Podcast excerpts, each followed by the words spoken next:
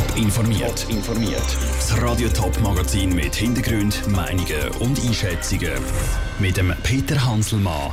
Warum Mieter nicht umziehen, auch wenn sie mit ihrer Wohnung nicht zufrieden sind und warum Homophobie in unserer Gesellschaft noch immer ein grosses Thema ist, das sind zwei von den Themen im Top informiert.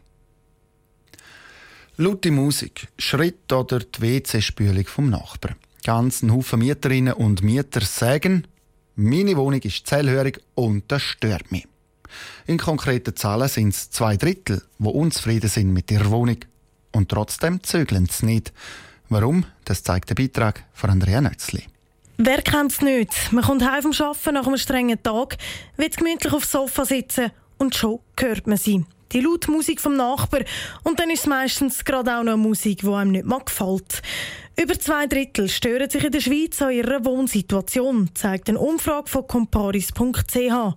Trotzdem ist Zügeln für die meisten kein Thema, sagt Nina Spielhofer von comparis.ch. Viele würden gerne zügeln, können aber aus finanziellen Gründen nicht. Wir haben ja auch gefragt, wer in den nächsten zwölf Monaten einen Umzug plant.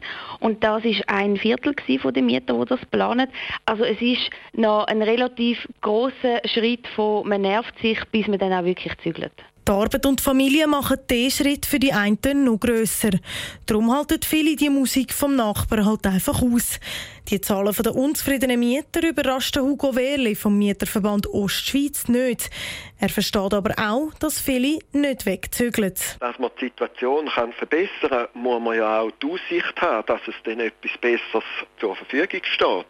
Und wenn man aber das Gefühl hat, ich zügle dann aber sich nicht sicher ist, dass dann auch wirklich das Preis-Leistungs-Verhältnis besser ist, ja, dann lohnt sich der Umzug natürlich nicht. Wenn das Zügeln ja eh nichts nützt, kann man ja bleiben bleiben. Dann kann man in der alten Wohnung aber schauen, dass das Problem ein bisschen kleiner wird. Also es gibt natürlich kein Patentrezept, was man bei Unzufriedenheit machen kann. Bei einer hellhörigen Wohnung ist es tatsächlich schwierig. Also da hat man dann halt einfach zu günstig gebaut.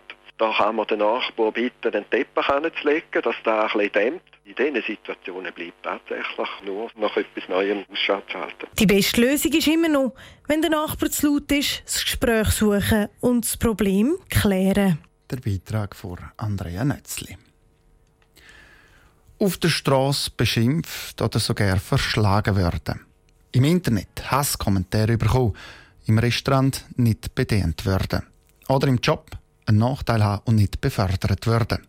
Homophobie hat viele Gesichter. Genau auf diese Gesichter soll am Internationalen Tag gegen Homophobie aufmerksam gemacht werden. Der Tag ist heute. Andrea Blatter. Ein Beispiel, wie es könnte sein. Sagen wir der 25-jährige Marco. Seit 12 weiss er, dass er schwul ist. Gesagt hat er es aber lange niemandem, weil er immer das Gefühl hatte, es stimme etwas nicht mit ihm. Seine Arbeitskollegen wissen nichts, seine traditionelle Familie schon gar nicht. Er hat zwei Facebook-Profile, zwei Garderoben, zwei Handynummern und lebt zwei verschiedene Leben. Ein bekanntes Bild, sagt Alex Recher vom Transgender Network Schweiz. Dass zum Teil wie zwei Identitäten gelebt werden. Und das ist etwas, wo unglaublich anstrengend ist, so ein Versteckspiel. Das nimmt unglaublich Energie und ist natürlich auch sehr verletzend, wenn man in einer Gesellschaft lebt, wo man so etwas überhaupt muss, also wo man nicht kann sich selber sein, wo man nicht sich selber 24-7 leben darf. Darum hat Marco irgendwann genug und outet sich öffentlich. Ein mutiger Schritt, der für ihn auch heute noch negative Konsequenzen könnte sagt Alex Recher. In ganz verschiedenen Bereichen des Lebens. Es sind Menschen, die, weil sich outen, die Kündigung im Job bekommen, nachher wirklich arbeitslos sind. Das ist aber auch zum Beispiel einfach Beschimpfungen auf der Straße, einfach weil man erkannt wird als trans- oder als gleichgeschlechtliches Paar. Das ist zum Teil nicht bedient werden im Laden. Also der Alltag ist sehr vielfältig. Hätte unser fiktive Marco vor 80 Jahren gelebt, dann hätte er unter Umständen sogar ins Gefängnis. Bis dann war schwul und lesbisch in der Schweiz nämlich noch illegal. Gewesen. Viel ist schon passiert seitdem, aber es ist noch ein langer Weg zum Ziel, sagt Alex Recher. Um dafür zu sorgen, dass sich eben Schwule, Lesben, Bisexuelle und Transmenschen nicht mehr verstecken müssen, müssen sich alle an der Nase nehmen.